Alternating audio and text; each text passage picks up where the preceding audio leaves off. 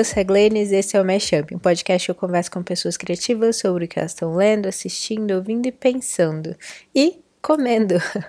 É, esse episódio foi sobre três filmes sobre comida. É, o primeiro foi o Little Forest da Yin Sungri, que é uma diretora sul-coreana. E a versão é, japonesa também desse filme que veio antes, que é dividida em dois filmes, na verdade, que são o Pequena Floresta Verão Outono e o Pequena Floresta Inverno Primavera. Então, são filmes que eu gosto bastante. Fiquei muito feliz de poder conversar sobre eles com a, com a Mayara, que é uma amiga muito querida. O episódio ficou muito longo hoje, então eu não quero me estender muito aqui na introdução hoje. Eu só queria falar um pouquinho sobre o e-mail que eu recebi é, sobre o último episódio, sobre o meu amigo Totoro. É, eu recebi um e-mail da Julia Mayumi.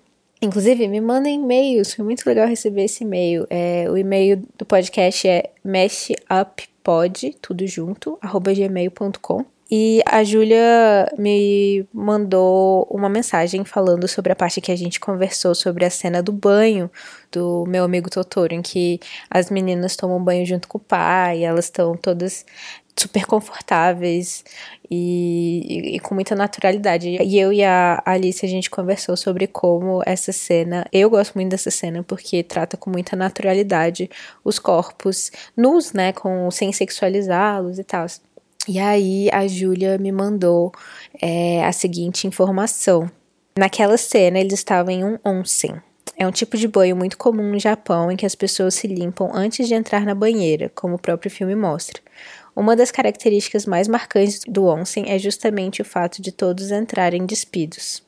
As casas de onsen mais tradicionais do Japão possuem banhos mistos. Assim, ao trazer o pai nu com as filhas no onsen, o filme retrata uma tradição local. Então, foi bem legal porque eu sabia um pouco dos onsens, assim, de assistir muitos filmes japoneses, mangá, anime, tudo. Mas nunca tinha lido sobre isso, então é, adorei ter essa perspectiva mais de dentro da cultura mesmo. E fiquei pensando em como isso conversa também com a conversa de hoje, né? Que somos eu, uma mulher branca latina, e a Mayara, que é uma mulher negra latina, falando sobre dois, três filmes, dois é, que são japoneses um, e, e coreano, né, de ori e que so, se originam a partir de um mangá japonês e falando sobre uma cultura tão diferente, assim, mas que nos tocou tanto também, né. Então, fico pensando nesse espaço, né, de, de encontro, de diálogo, sem, sem ser desrespeitoso, né, e trazendo diferentes perspectivas e, e mais informação. Enfim, se tiver alguém ouvindo que seja da comunidade nipo brasileira ou da comunidade sul-coreana no Brasil é, e quiser acrescentar alguma coisa à discussão, fiquem à vontade para vir falar comigo nas redes sociais, mandar e-mail, que nem a Júlia. E acho que é isso. Vamos para o episódio que a conversa ficou muito longa, mas muito legal também. Vamos lá então.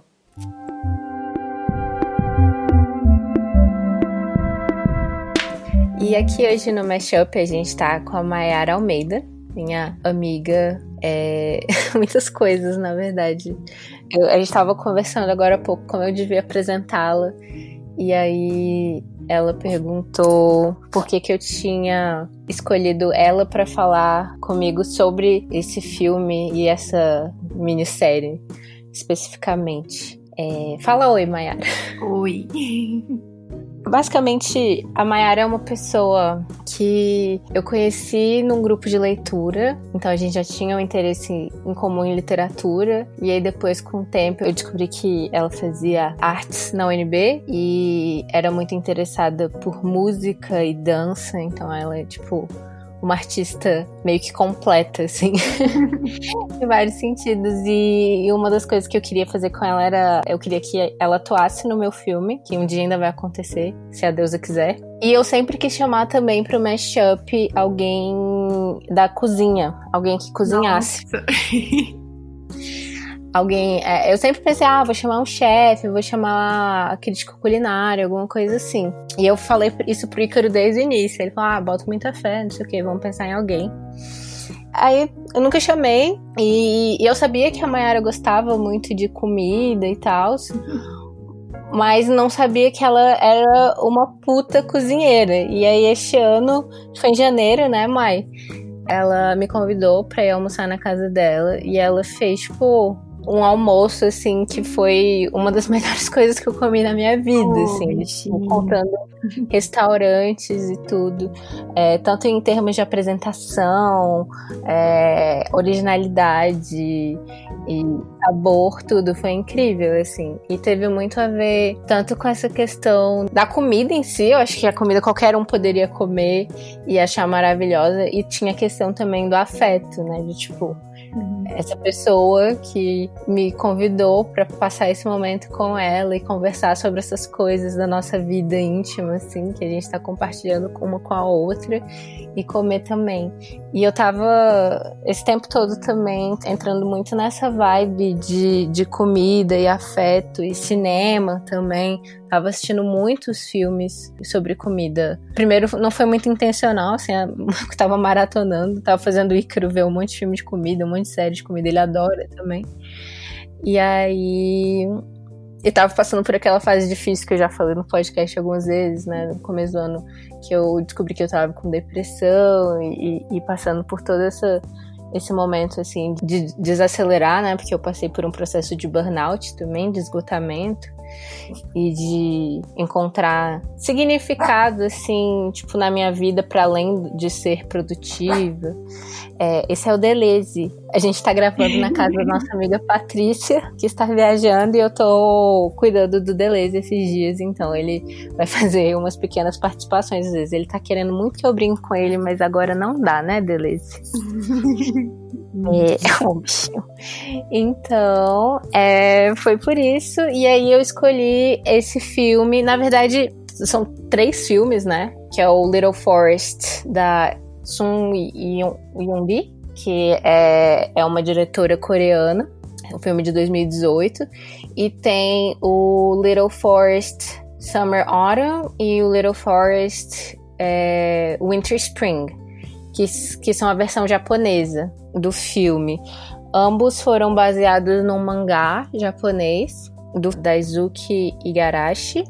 E eu não consegui ainda ler o mangá, ainda não tive acesso, mas pretendo fazê-lo em breve. E é isso, os três filmes. O, eu acho que o filme japonês eu, eu classificaria quase como uma minissérie, assim. As quatro estações seriam quatro episódios, assim, porque até é dividido em, em horas, assim, uma hora para cada estação. E nesse sentido é bem televisivo, apesar de ser menos mainstream que o filme.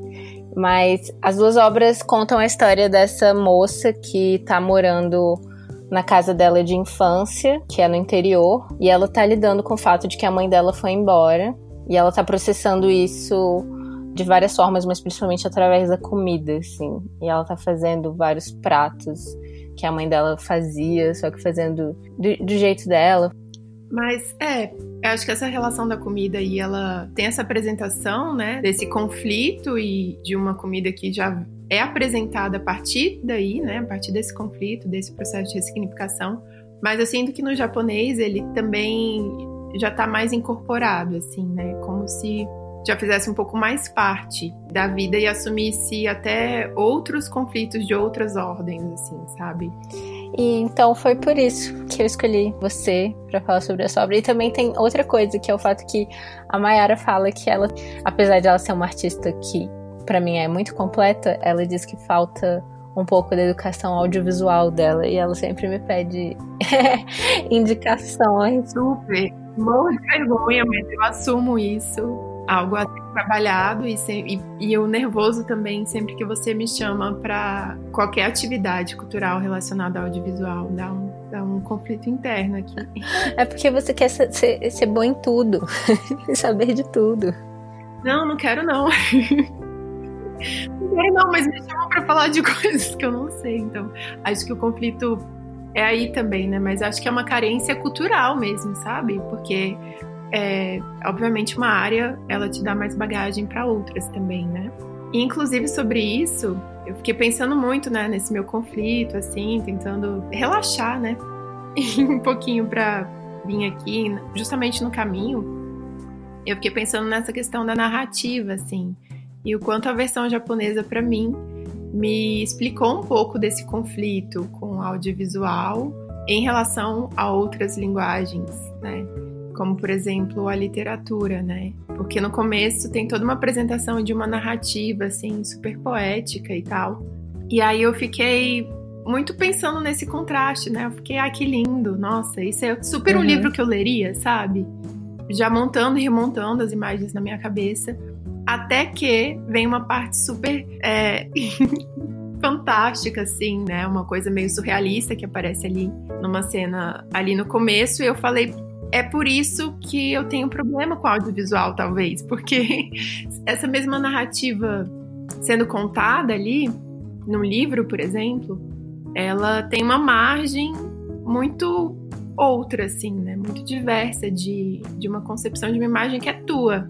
E já no audiovisual, isso já vem de uma outra forma, né? E como é que a metáfora vem? Como é que a metáfora vai caber? Como é que a poética, é, essa poesia, né? Como é que a poesia minuciosa ali cabe num lugar de representação de imagem, sendo literal para não perder aquela linguagem narrativa mesmo, então, assim, eu fiquei num conflito, né, nesse lugar de adaptação, e isso me disse muito, assim, porque eu tenho um certo medo também com algo que também é imagem demais, né, e é uma imagem que às vezes ultrapassa, assim, e me dá algo que perde a metáfora, assim, né. Mas você trabalha com imagem também. Exatamente, por isso, né, pensar demais na imagem. Então, você tratar de uma metáfora enquanto narrativa para colocar isso em imagem e aí ela se tornar literal demais e, contraditoriamente ou não, perde o seu caráter poético, né? Eu discordo. me conte, me. Não, eu tô pensando, eu acho que a gente tá numa área muito. que muitas pessoas escreveram muita teoria sobre isso. Não, sim, total. Então, eu não sei se eu, se eu sinto que eu tenho uma formação boa o suficiente para falar sobre isso. Não, mas é, é, um lugar complexo, assim, né? E é um, um lugar muito da tua experiência, né? Da tua Sim. experiência de como você consegue permear sobre as coisas, como você também projeta muitos vícios, que isso é uma característica também. É, você trabalha com a imagem por um lado, você projeta vícios da imagem, vícios de leitura de imagem. Eu acho que isso é um conflito que eu tenho que me incomoda, porque eu não consigo é, não projetar esses vícios, sabe? Não tá ali. Uhum. Num lugar analítico mesmo também, já que a gente está tratando de questões de teoria e de como a gente problematiza teorias em relação a sensações de lugares de apreensão de obras artísticas, acho que isso é muito pertinente também. É, eu entendo o que você quer dizer, assim, quando você estava pensando nessa tradução, assim, né, para linguagem literária, é como a literatura tem esse lugar de abrir inúmeras possibilidades, né, para nossa imaginação. É, de certa forma, o leitor é mais livre que o espectador, é o que eu senti que você quis dizer. Sim, e também pela forma da apresentação mesmo do filme em si, né? Assim, como é que tem uma trajetória de apresentação e depois essa voz vai para personagem e depois ela quase se distancia, mas é a personagem, então você já tá mais dentro ali dela, né? Então foi também tentar me familiarizar um pouco com a estrutura que estava sendo apresentada ali, mas ainda num, num, lugar muito mental, que é o que também incomoda, né? Porque sim, porque você estava assistindo pensando que a gente ia conversar sobre, sobre no podcast. Então você já estava com uma pré-concepção, tipo, de que você tinha que analisar aquilo. Então você não pôde só sentir a obra. É, mas depois eu senti muito. eu entrei e eu senti bastante. Então me conta, como foi isso? Como foi essa experiência? É, eu achei lindo, assim, no começo eu fiquei, nah, por que, que a Glenn me colocou justamente essa obra e tal? E aí foi se apresentando e eu fiquei, gente, isso tem muito a ver comigo, é muito a minha cara, assim, é um filme gostoso, assim, sabe? Uhum. Apesar de você não gostar muito de cinema. em vários sentidos. e não, não é que eu não goste de cinema, é que eu tenho medo de falar sobre por não ter, enfim, uma bagagem. Mas aí me, me remontou uma outra coisa, assim, né? Me puxaram outras coisas que dos próprios programas culinários, por exemplo, da relação que eu tive desde a infância com programas culinários, né? Que é uma coisa que também sai um pouco da narrativa do cinema, me coloca num outro lugar mas sem deixar de ser narrativo também. E me dava algo que eu nunca tive com um programa culinário. Então foi assim, sensacional é, nesse aspecto, né? Tanto pela apresentação, pela condução, pela forma como aquilo é colocado, como se eu estivesse dentro de um livro de receitas mesmo. Porque, por exemplo, eu na infância tinha um programa de culinária muito ruinzinho, assim, mas eu gostava tanto, gostava tanto de ver que eu assistia. E eu lembro que eu fiquei muito frustrada, porque sempre tinha apresentação dos ingredientes e o que ia fazer e tal. E eu virava pra minha mãe e perguntava onde é que achava aquele ingrediente. Ela falava, não tá na época de achar isso no supermercado. Eu fiquei, mas como é que um programa ao vivo a mulher me coloca um negócio que não está na época, né? Acho que aí já nos diz muito de várias coisas, assim, né? Não só da nossa relação com, com essas temáticas, seja no cotidiano, seja em obras, e também do cotidiano que a gente tem a nossa relação com a comida também. Então, me vieram muitas questões, assim, muito cotidianas, né? E muito íntimas e pessoais e frustrações sociais também. Como, por exemplo? Já que a gente estava a gente tava vendo um trechinho do último coreano, né? E eu, eu dei uma risada, assim, incômoda sobre a questão da agricultura, né, que não tem um conflito político e tal. O personagem apresenta isso partindo de uma perspectiva de estar num outro lugar, que é um, um outro lugar, um outro tempo muito distante da gente. Sim, é, deixa eu só explicar essa cena rapidinho. É, a protagonista tá falando com um amigo dela que é fazendeiro, né? E que tá, tá cuidando do pomar dele, de macieiras. E aí eles sempre voltam a esse assunto, né? Tipo, os dois foram pra cidade grande, foram para Seul e voltaram. E eles voltaram por motivos diferentes, assim. E ela e eles voltam a esse assunto e ela fica perguntando, tipo, por que, que ele voltou. E em alguns momentos ele fala, ah, porque na cidade eu sempre sentia que eu nunca tomava uma decisão sozinho, é, ou então nada lá é feito totalmente por mim. E nesse momento, nessa cena específica que rolou esse incômodo com a Mayara, ele fala: na agricultura não, não existe corrupção. E aí ela riu, assim, tipo, porque, né? Deixa eu ver o que a gente tá vivendo agora, né? Sim. e isso também entre várias contradições, porque na versão japonesa tem um momento que ela faz a comida e aí ela leva pro boy. E aí ele fica assim, todo encantado, né? Nossa, mas você é incrível, você é sensacional, você que cultivou tudo isso, você plantou tudo, você cozinhou tudo. E você é muito maravilhosa. E ela fala: Ah, mas também não é bem assim. Eu não fiz os ovos crescerem. Então, volta também uma relação outra, né? Do, do controle, mas não do controle, uma outra relação com o que é da ordem do natural, do plantio, do ver uhum. crescer, mas do, dessa coisa de estar tá recebendo muito, sabe? Apesar de ter um empenho ali com todo o trabalho de plantio está recebendo muito. E essa fala dela para mim foi linda, assim, né? Eu não fiz os ovos crescerem. Volta também toda a questão de tempo, né? Que tem em todas as narrativas muito pontuadas, não só pelas estações, uhum. mas quanto a todos os processos, né? Culinários que ela faz, a todos os processos de preparação que a personagem tem de uma comida para uma outra estação, ou seja, de uma comida e o processo de fermentação dela para comer daqui a tantas horas.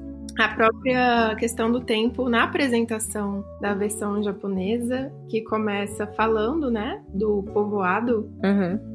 A cada episódio ela repete essa parte que ela mora há tanto tempo do povoado e, e se ela for a pé, se ela for de bicicleta e como é no caminho é ladeira abaixo e para voltar é ladeira acima. Sim, é todo esse percurso do lugar, dessa questão de. E como isso afeta com o tempo, né? Sim, e ela já começa assim, né?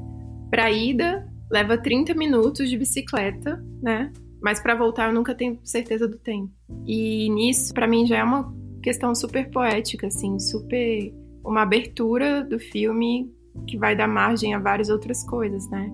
Porque se ela computa uhum. o tempo de ida, é óbvio que ela poderia também computar o tempo de volta, mas é, sempre que ela tem que sair, né, se afastar, esse se afastar de casa, ela lida com descobertas de relações outras, sociais, que demonstram esse nosso afastamento mesmo, né? Essa coisa do urbano, do distanciamento da comida, mas também da descoberta de uma tradição cultural muito muito anterior, né? Que acho que todas as versões também mostram isso o tempo inteiro, uma coisa que ela acha que é só da casa dela.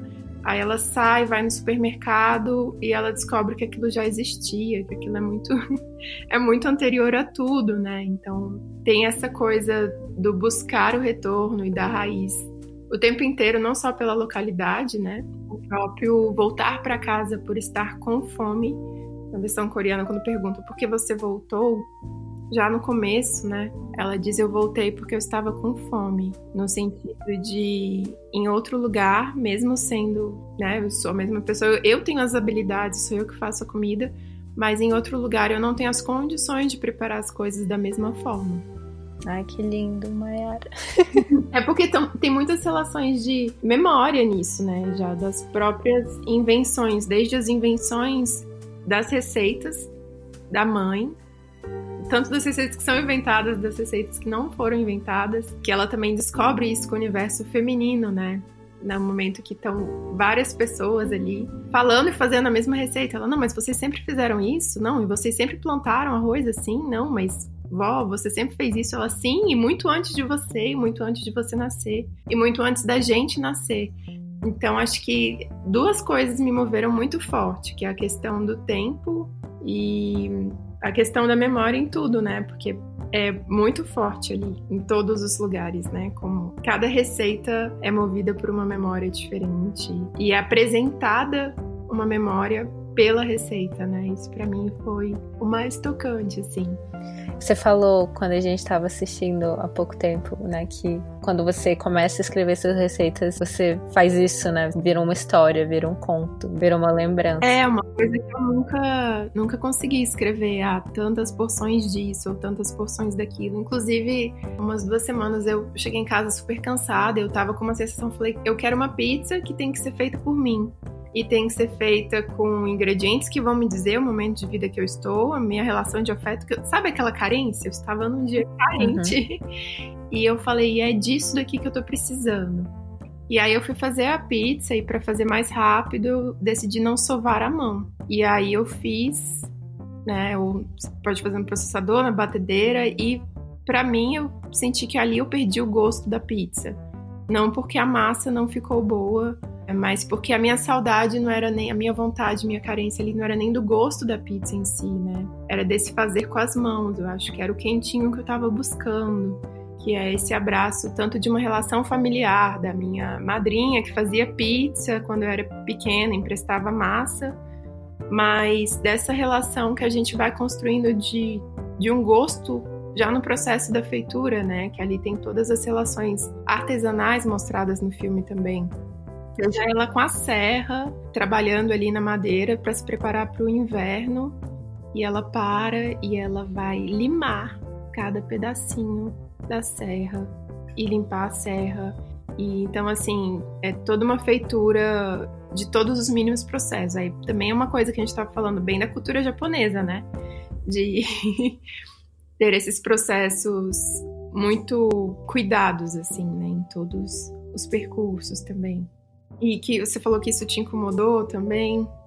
Não, me incomodou, na verdade, é porque é, eu tava falando pra Mayara que eu assisti primeiro o coreano e depois o japonês. E de cara eu gostei mais do coreano do que do japonês, porque eu criei esse laço de afeto primeiro com o coreano. E depois eu fui assistindo de novo e eu fiquei tipo, eu não preciso colocar uma coisa contra a outra. E são obras bem diferentes que eu assistiria em momentos bem diferentes. Mas esse primeiro incômodo que eu tive quando eu assisti o japonês foi justamente porque eu estava comparando com o coreano. E como a Coreia e o Japão têm um histórico de, de dominação, né, do, do Japão ter dominado a Coreia e rolar um racismo muito grande dentro do Japão contra os coreanos. Então, como o filme tem uma parada muito de retornar às raízes, retornar às tradições, os japoneses têm que voltar para o campo para ocuparem de novo esse espaço e, e retornar essa tradição. Tipo, eu, eu gosto da ideia de tradição, mas eu tenho medo quando ela vira conservadorismo e tal. Então eu fiquei com, com essa pulga atrás da orelha, mas eu acho que, que não tem isso de fato. Foi só, tipo, ter assistido tão próximo, né, esses dois filmes é, vindo de lugares é, que tem um, uma história juntas também. Então. Sim, até porque os procedimentos de várias coisas mudam, né? A própria coisa que eu falei da minha relação com a massa, do fazer a massa com as mãos, com isso ou com aquilo, que é a receita favorita dela de família, é uma coisa que dá um super processo, todo mundo fica batendo, aí vai, horas e horas fazendo um negócio. E no filme, quando ela vai fazer, ela resgata aquela memória, ela tá usando uma máquina. Sim né? Mesmo é, tendo apresentado ali todas as questões mais rústicas mesmo, né? Tanto do de colocar a lenha para se aquecer, de fazer todos os procedimentos na própria casa, assim. Tudo muito manual, você tem uma ressignificação que te mostra que é um outro tempo, um outro lugar, uma outra coisa.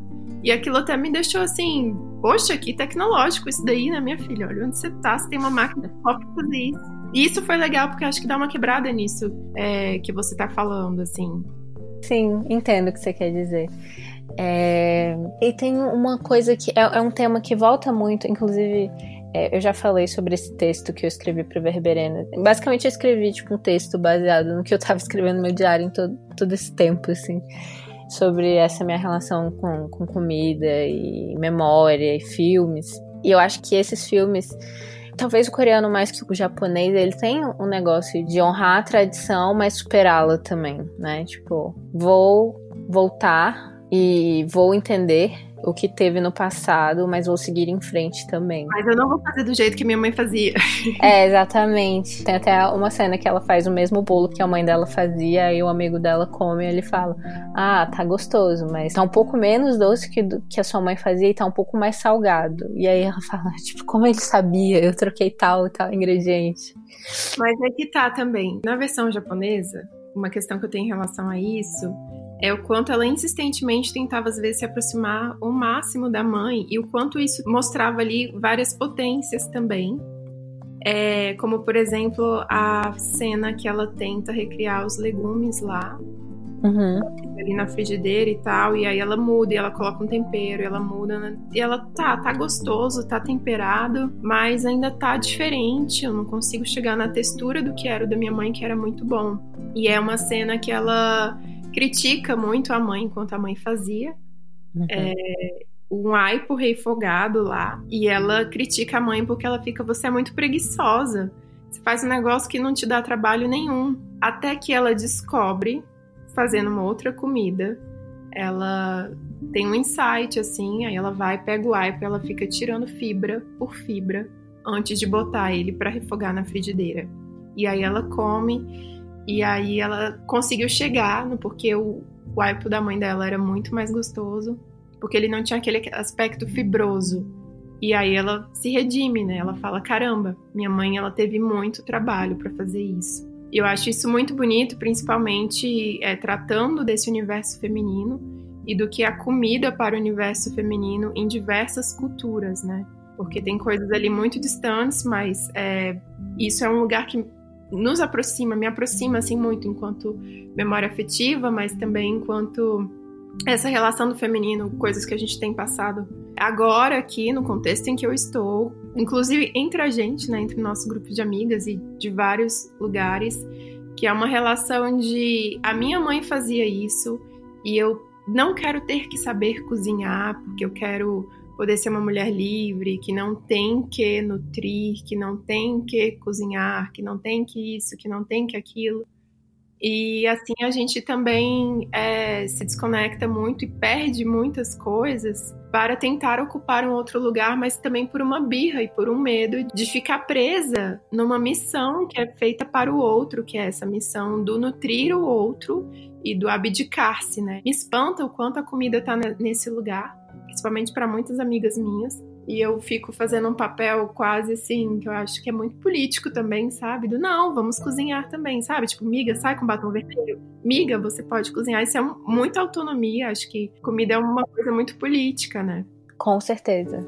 Mas eu, é, é, isso, eu acho que cada ato pode ser ressignificado, né? Recentemente eu li um texto que era uma mulher falando sobre o divórcio dela e como ela cozinhava muito pro marido dela, pra filha dela, eu acho. E todo dia, e o casamento tava indo mal, e aí ela ficava escrava dentro da cozinha para ver se ela conseguia de alguma forma reavivar o casamento. E tipo, e para ela quando ela se divorciou e começou a pedir comida pronta, né, para ir para casa dela, foi muito libertador, tipo, essa libertação da cozinha. A, então, a tipo... emancipação é isso, né? Sim. E é, e é isso, porque a comida tá num lugar da, da memória muito forte, né? Acho que. E da, do servir, né? Da... É, mas assim, comida é uma coisa muito absurda, porque todo mundo come, todo mundo tem que comer todos os dias, sabe? Sim. Então, assim, não é algo que dá para não pensar ou não tratar, entendeu? Não é uma opção. A gente come, a gente tem várias relações aí que estruturam tudo isso, como você come, o que você come. Mas, assim, todo mundo come, todo mundo que vive e tá vivo tem que comer alguma coisa, né? Sim. Então, eu acho que culturalmente tem várias complexidades, já começar daí, porque ela abrange muito tudo, assim, né? Essa obrigação também, né? Tipo, Teve uma frase que eu escrevi nesse texto que foi cada prato que você faz sem ter obrigação de, de fazer para outra pessoa também é, é, um ato de amor, né? Sim. Amo. É... E é o, é o lugar que eu gosto de cozinhar também, né? Mas aí há isso, né? Há formas e formas de se cozinhar. Mas sobre essa questão dessas problemáticas e questões culturais que a gente está tratando, né, do como poder ressignificar e tal, acho que ali a gente tem tem uma birra até particular, assim, por um lado, mas eu fico pensando na nossa condição, assim, de Brasil, sabe? Uhum. Quanto a gente, primeiro, tem essa particularidade de ter culturas muito diversas, né? Culinárias muito diversas, mas ao mesmo tempo a gente tá vem perdendo um pouco isso. Fiquei pensando muito com o filme também, né? Como uhum. é que esse nosso retorno, né? Como é que é o meu retorno pessoal? Como é que é isso é, socialmente que seja, né? Todas as questões políticas estão envolvidas. Por exemplo, na versão japonesa, você tem a criação dos patos para depois serem soltos e lidarem com as ervas daninhas que acabam com a plantação isso é uma coisa que eu vejo, por exemplo, na casa da minha tia. Hoje, estou ganhando ovos orgânicos porque resolveram plantar galinhas por conta dos escorpiões, sabe? Mas ao mesmo tempo, é, quanto mais urbano a gente está, mais veneno a gente procura, né? Uhum. Como uma medida e mais prática.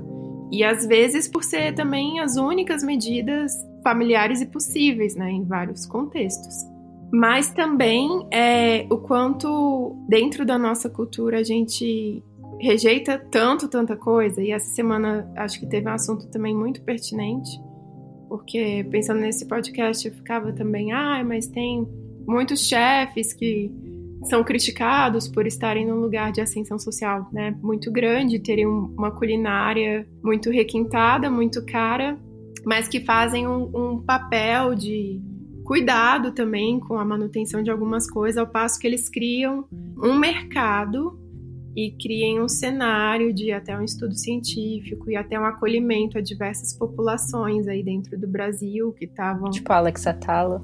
É, e aí, o que que acontece? Tá tendo uma super polêmica, né? Não sei se você viu a notícia dele, né, que rolou essa semana. Eu vi que teve uma notícia, mas eu não, tipo, li e fui a fundo. Uhum.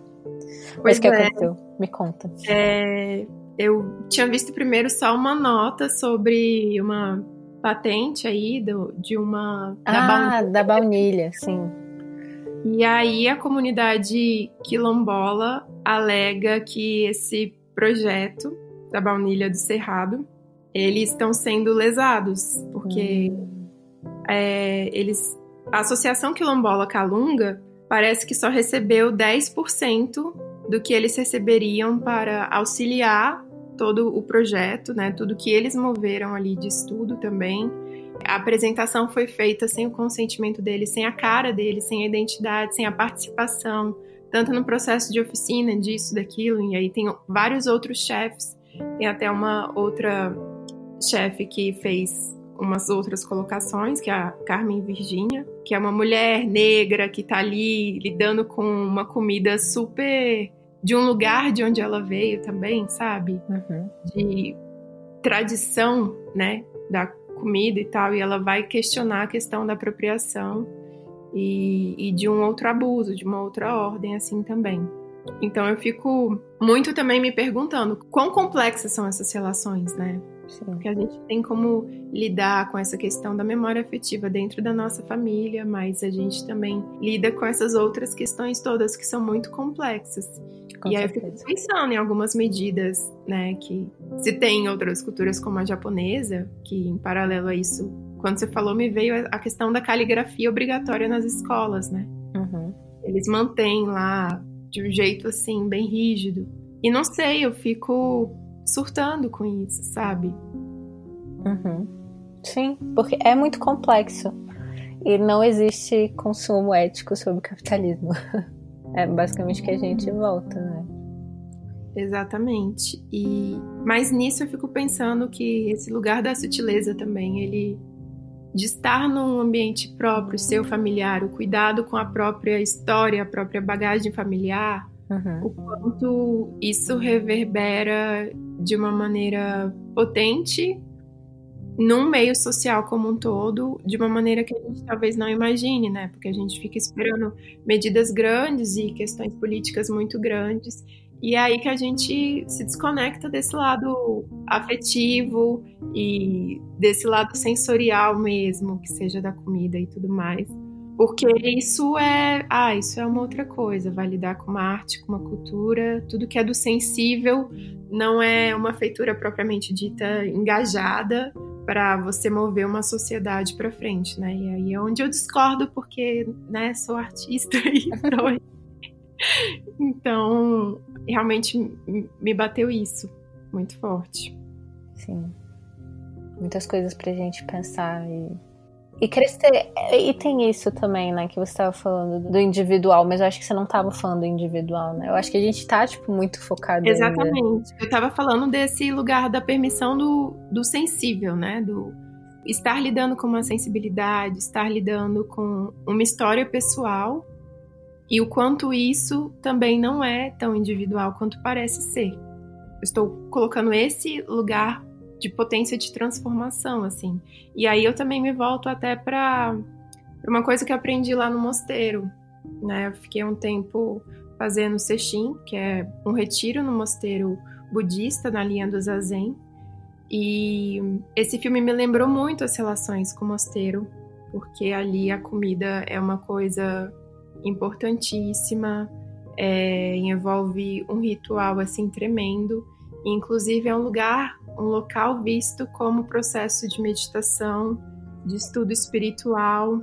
Então tem tudo ali. E assim que eu cheguei lá, teve a apresentação, né? Ah, vocês vão ter que acordar às três horas, o Tenzo vai fazer isso, isso aquilo. Então, assim, a gente já tem um ritmo super puxado, mas o Tenzo, que é essa figura de quem é o responsável na cozinha, tipo o chefe do mosteiro, né? Uhum. Ele tem um papel importantíssimo ali, ele é dos mais altos, assim, sabe? Quanto tem que ser uma pessoa há muito tempo ali, muito bem estudada, com todos esses processos espirituais também, né? Mas não só, porque ele tem a responsabilidade de realmente mover tudo isso, né? Todo, todos os corpos que estão ali no processo de meditação, que é super pesado, né? Você passa o dia inteiro.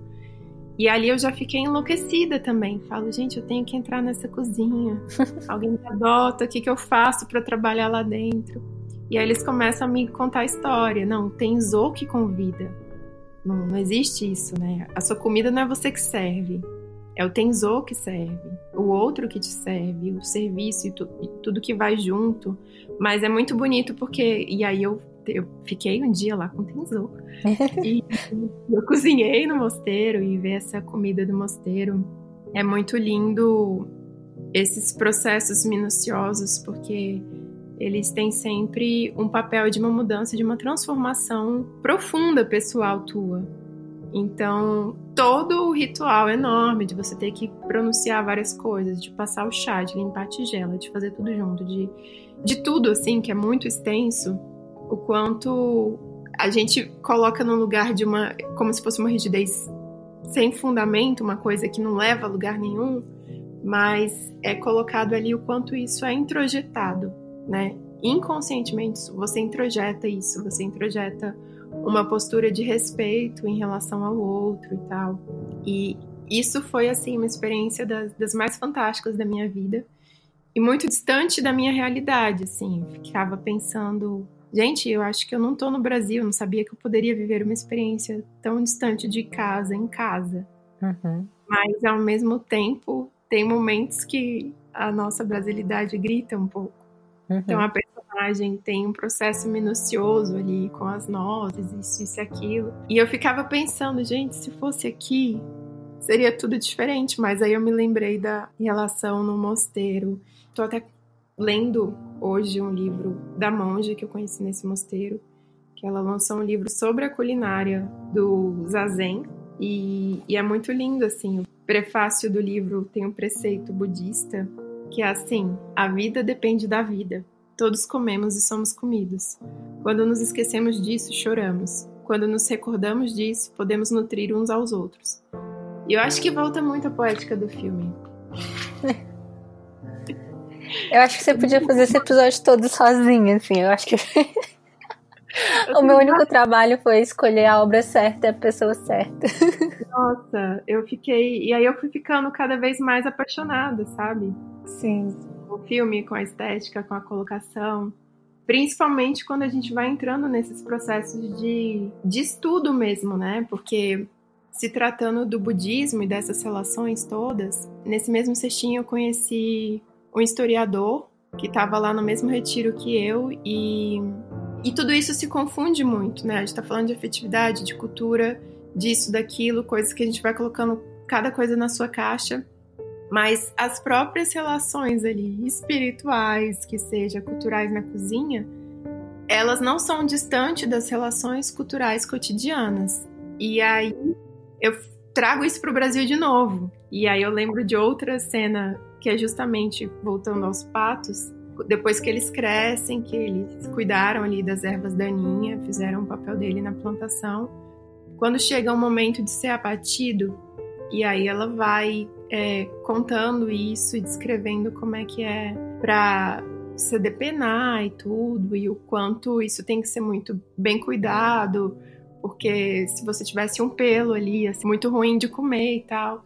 E aí uma outra relação espiritual com a comida que eu tive foi no centro de Umbanda, né, e de Candomblé, que, enfim, é outra discussão muito polêmica em relação a tudo isso, esse olhar para a comida e, e o animal na comida dentro daquela tradição, né? E o quanto aquilo comer uma comida ali feita numa tradição que era um dia de Oxum. E aí a gente teve uma galinha e tinha os pelinhos assim, sabe?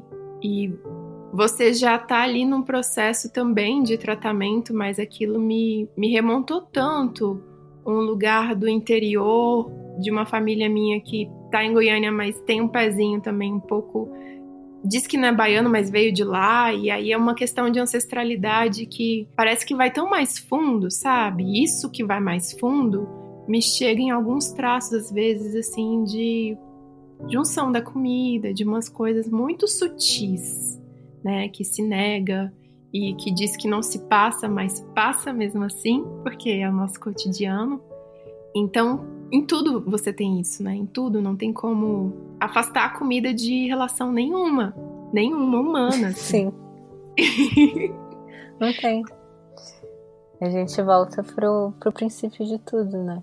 E na cultura, eu acho que japonesa, mas na coreana eu tenho certeza que tem isso. Eles têm também esse costume de, de fazer um banquete, assim, para os ancestrais, assim, num determinado dia do ano. E também não só para os ancestrais, né? Mas o que. a projeção disso é muito linda, que nem a, o episódio dos chefes na Netflix, eu esqueci o nome da monja. Ai, é maravilhoso, da sul-coreana também, né? É Chef's Table, a série. Isso, você lembra o nome dela? Eu esqueci. Eu não lembro o nome da monja. Só lembro. Acho que é da segunda temporada. Acho que é o primeiro episódio da segunda temporada, se eu não me engano. Pois é, eu sempre esqueço o nome dela.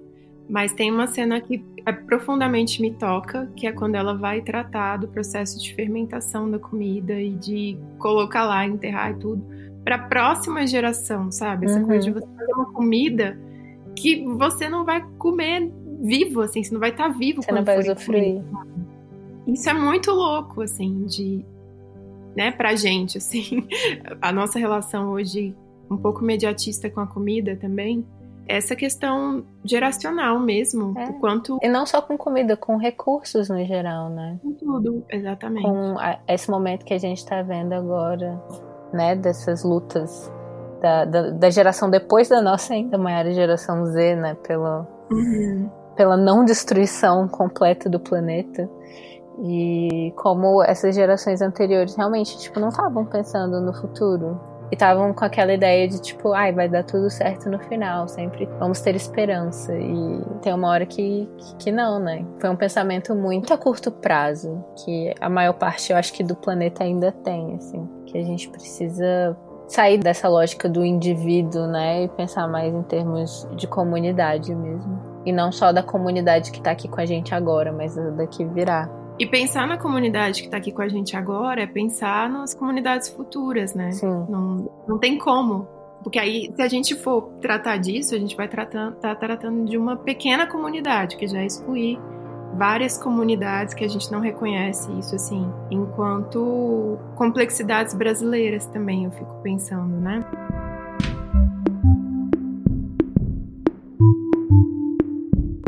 Falar mais uma coisa que eu lembrei, claro. assim, uhum. porque me veio também muito. De novo, esse peso da comida, uma coisa que quando eu tava vendo me, me lembrou muito forte foi o artista chinês, o Ai Weiwei, que esteve aqui no Brasil no ano passado. Primeiro que é uma outra relação, assim, né? As obras dele já tem questões super críticas ao regime comunista chinês. Uhum. Ele já foi censurado, já foi preso, já teve o ateliê todo destruído, já passou por várias coisas assim. E aí ele veio fazer aqui a exposição chamada Exposição Raiz, que ele vai tentar fazer tanto tratar do trabalho enquanto poética, enquanto construção de processo criativo, com tudo que ele já tem, mas ele vai fazer isso aqui no Brasil. E ele vai elaborar essas obras aqui no Brasil, tratando de questões nossas também, né? Uhum. E aí tem duas obras. Tem uma que é a Mutofagia, que é uma fotografia dele, tem toda uma ação performática com melancia, jabuticaba, abacaxi, cacau, banana. Uhum. E essa mutuofagia tem a ver muito com a dor e o prazer, como uma mordida dada e uma mordida tomada, assim. Como um ritual antropofágico Sim, mútuo. Nossa. Em que ele come os nossos frutos e ao mesmo tempo ele está sendo oferecido, assim, né? Então, tem uma fotografia linda com todos os frutos, assim, destroçados e o corpo dele nu ali. E outra obra que também estava nessa exposição, nossa, assim, dando com questões do Brasil também, e com comida, que é a obra Foda, que aí ele coloca lá, né? Busca o, as iniciais e ingredientes que tenham aí a construção desse foda. Que aí ele pega uma fruta do conde, uma ostra, um dendê e um abacaxi. E aí fica ali e constrói esse foda. E eu fiquei assim, muito também pensando né, nessas questões críticas políticas, sociais da comida e aí me veio esse artista que tá ali mais próximo dessas questões orientais que a gente tá tratando. E muitas coisas que ele colocou aqui ele fez com a comida, né? E o quanto a comida consegue nos remeter esse caráter até magético e visual com uma potência, porque tem essa complexidade de onde vem, de como, né, do percurso, do trajetório, da distância, tudo isso que tá no filme também e mexeu muito mais comigo, assim. fazer obras com. Já quis, né? Sempre fazer obras com comida. E lembro também de um pessoal que está investigando isso aqui também. Agora está acontecendo um espetáculo é, da Jana, que ela tá propondo aí um jantar performático, então uma peça com comida, com uma investigação do como comer. É, então tem esses artistas que estão ali fazendo esse pensamento. Tem também os chefes que participam disso, fazendo a comida. E é algo que eu acho que a gente tem que pensar mais, assim, sem estar nesse lugar da gourmetização. Uhum. A gente tem vários nichos hoje, né, da comida, da gourmetização ou da nova questão da saúde, mas que vem de uma maneira totalmente deturpada e tão bem condicionada, né? Da mesma forma que comprar uma bula, a gente tá ali comprando bulas como se todos os corpos funcionassem da mesma forma. Aí me vem também a relação né, da Ayurveda, dessa coisa do tempo, da comida que você come, da estação, que também tem a ver com que teu corpo vai precisar de nutriente ali. Uhum. E já na primeira versão japonesa, ela começa a introduzir um pouco as receitas por conta disso. Já na primeira receita que ela vai apresentar, que é um processo de fermentação de uma massa, e ela começa criticando o clima e a umidade, e o quanto aquele clima é, é terrível para tudo, e mofa tudo, e mofa tua colher de pau, e mofa isso, e mofa aquilo.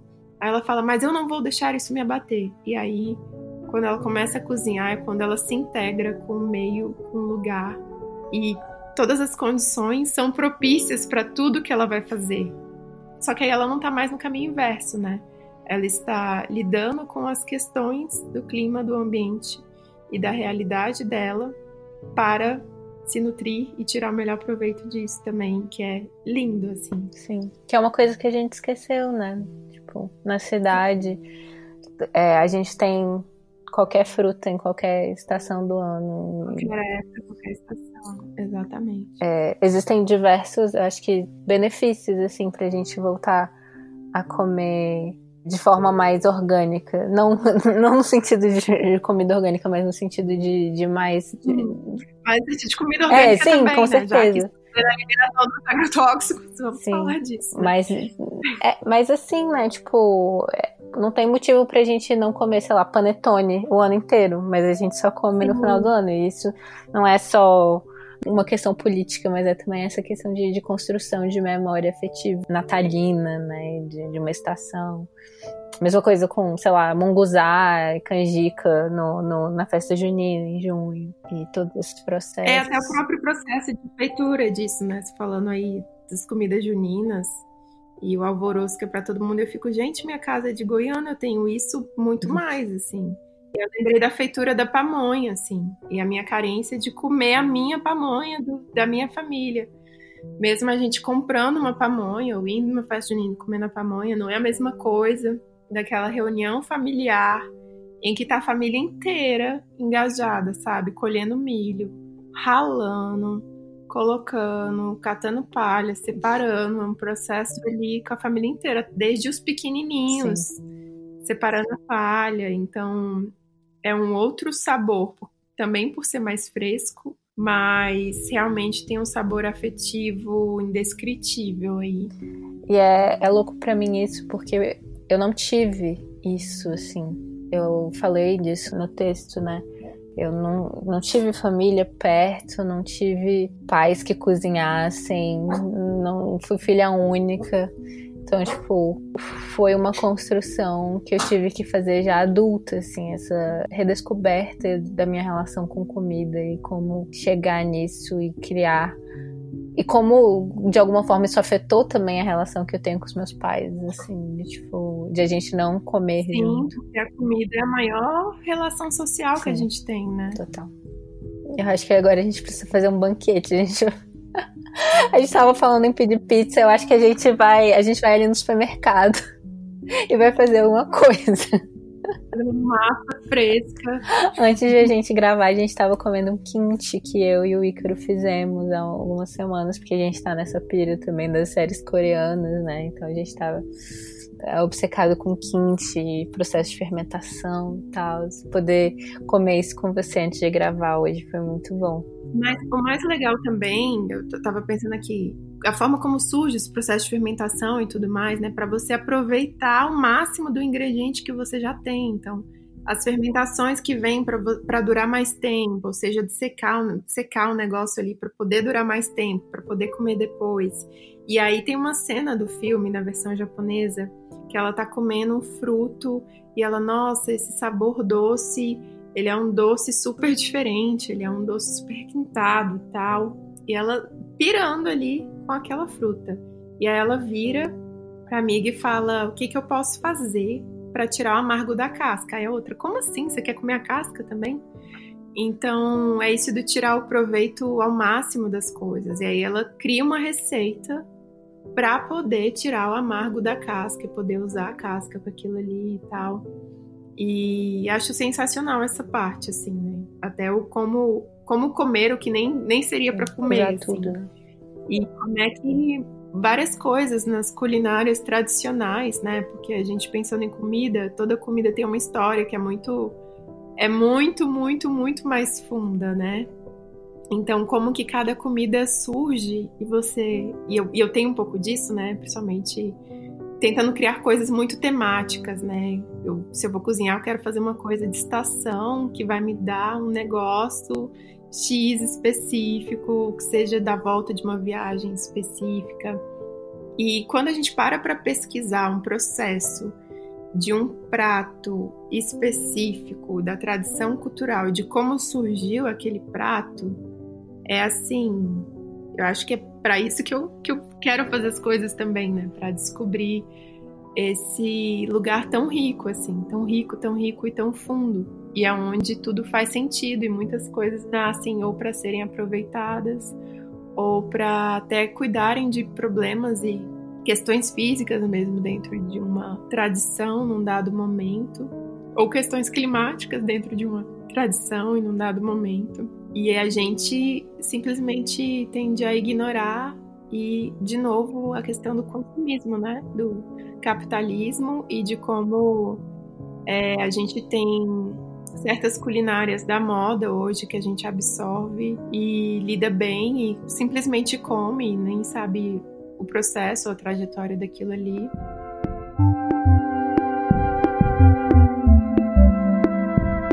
É porque, assim, o que mais me chamou a atenção e me cativou é como uma questão que foi apresentada de uma maneira é, muito sensível, é muita porrada também, é muito, é muito fundo, sabe? E eu isso é o que eu gosto assim também, lidar com isso com o meu processo de trabalho, né?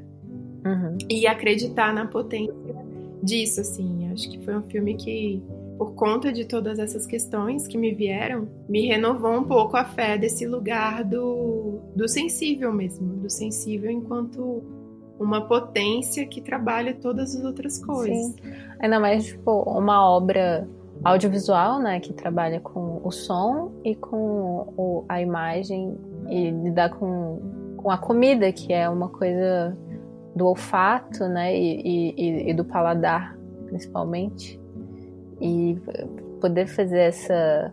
Apresentar as sensações, né? Como você fica salivando mesmo, só vendo. Exatamente. E, foi, e é muito por esse lugar, né, da memória e do afeto que, que faz a gente. E, e, e também pela imagem, claro, né? Mas é, isso do, da narrativa dá um. Mas é que tá, a imagem também já é o afeto, né? Por mais que sejam de coisas novas apresentadas, é, a forma de se apresentar já gera afeto. Você se afeta de uma forma ou de outra, assim, né? Porque até nisso, até na nossa fala, eu percebo agora o quanto a gente se distancia desse lugar mesmo, né? E tenta colocar num plano um pouco mais lógico, assim. E a lógica. Tem muita lógica no afeto, né? Amiga, e para terminar, eu tenho uma pergunta para fazer para você, que é se você tem algum ritual ou algum processo criativo quando você vai criar, não sei, se você quer falar especificamente quando você vai criar um, um prato, uma comida ou, ou mesmo um, uma imagem, pintar, ou, ou uma dança, uma coreografia? Como é que é o processo? É, vou falar então dessa relação da comida para mim em relação ao processo criativo, assim, né? É, porque a comida entra também quando eu tenho algum processo de criação que está que tá ali emperrado, sabe? Que tá difícil. Então, quando eu não conseguia mais desenvolver aquilo ali, eu ia para a cozinha. E isso assim, desde maquete com arquitetura a projeto artístico mesmo de vários outros setores. Então, quando a coisa não andava, eu ficava, ah, eu vou cozinhar. E era um lugar de insights, assim, mil. E aí eu tenho essa relação com a comida e processo criativo, acho que para tudo mesmo no, na questão de desenvolver uma leitura para uma pesquisa, assim. Tava até lembrando de quando eu fui ler Proust para fazer uma pesquisa ali na área de fotografia, já tem esse lance todo da memória e tal. E aí eu criei meu ritual de Proust e tal, escolhi uma árvore, escolhi um lugar que tinha a ver com algumas questões de memória que eu estava trabalhando e desenvolvendo naquele trabalho. E aí eu peguei Madeleines, e eu não conseguia entrar no meu trabalho e, e esmiuçar ali as questões que eu estava buscando. E aí me veio, por exemplo, de fazer o biscoito de polvilho da minha avó para ler Proust. Então, sabe, a comida de cada livro e como a relação de memória que era colocada ali, é óbvio que eu não vou ter uma relação com as Madeleines, né? Isso não, não faz parte da minha história, isso não faz parte da minha cultura. Então, eu acho que isso já me dá um gatilho. A comida tem essa potência do sensível de uma forma tão, tão forte, porque ela te invade por todos os sentidos do visual, do, do cheiro, da textura, do toque e do paladar. Ela te invade de uma forma tão potente e tão direta que é um lugar fácil de você entrar no, no processo, né? Você é arrebatado ali. Então eu crio isso até como um mecanismo, né? Eu uso a, a comida enquanto um mecanismo de me colocar em um lugar específico para um desenvolvimento criativo. E o contrário também acontece, né? É, ao tentar estudar um pouco de comida ou guardar uma receita de algo que eu fiz, os outros processos das outras coisas eles surgem. Então, como eu estava falando de tentar escrever uma receita para guardar, que nem aquele dia eu fiz a comida para você, eu não, eu não consegui guardar as medidas, né? Porque eu vou escrever e aí o que me leva a fazer aquilo não foram a descoberta das medidas ou o estudo do processo técnico para fazer aquilo. Foram, na verdade, realmente as memórias ou as afetividades. E aí eu tenho tradição para tudo, até para as coisas que não foram feitas, como por exemplo, eu dei aniversário, né, mas eu tenho a tradição de todo ano eu crio uma receita de bolo de aniversário que me dá o fechamento do ano.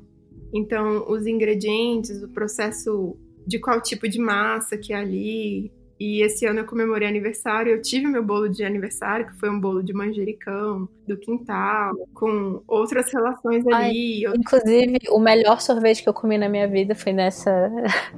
quando você fez para mim o sorvete de manjericão. De manjericão com menta, né? Com menta no.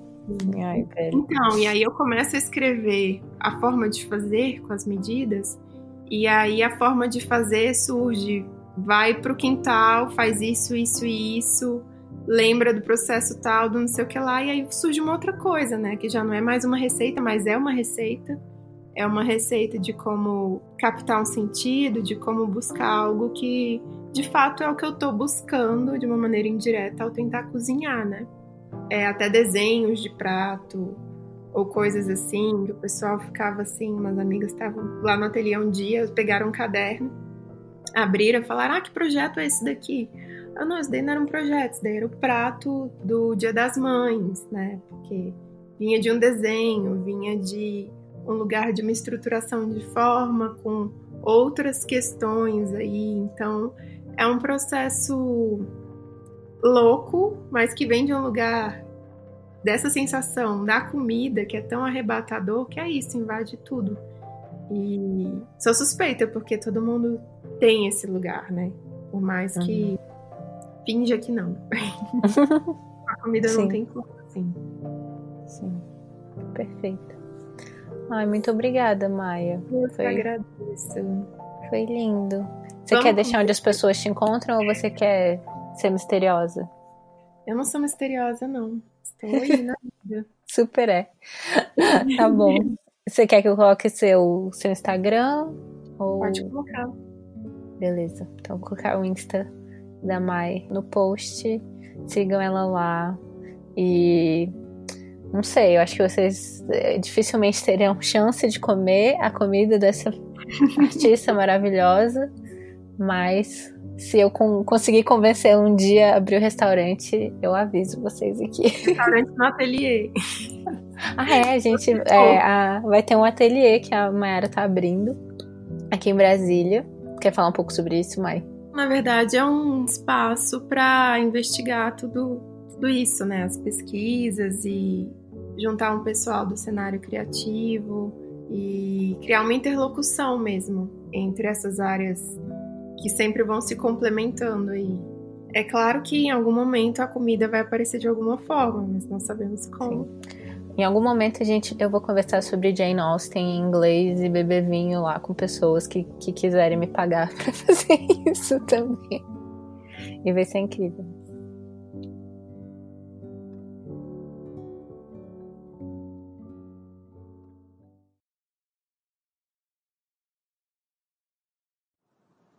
O Mashup foi criado e é produzido por mim, Glennis Cardoso, editado pelo Ícaro Souza, e as músicas são do Poddington Bear e In Love with a Ghost.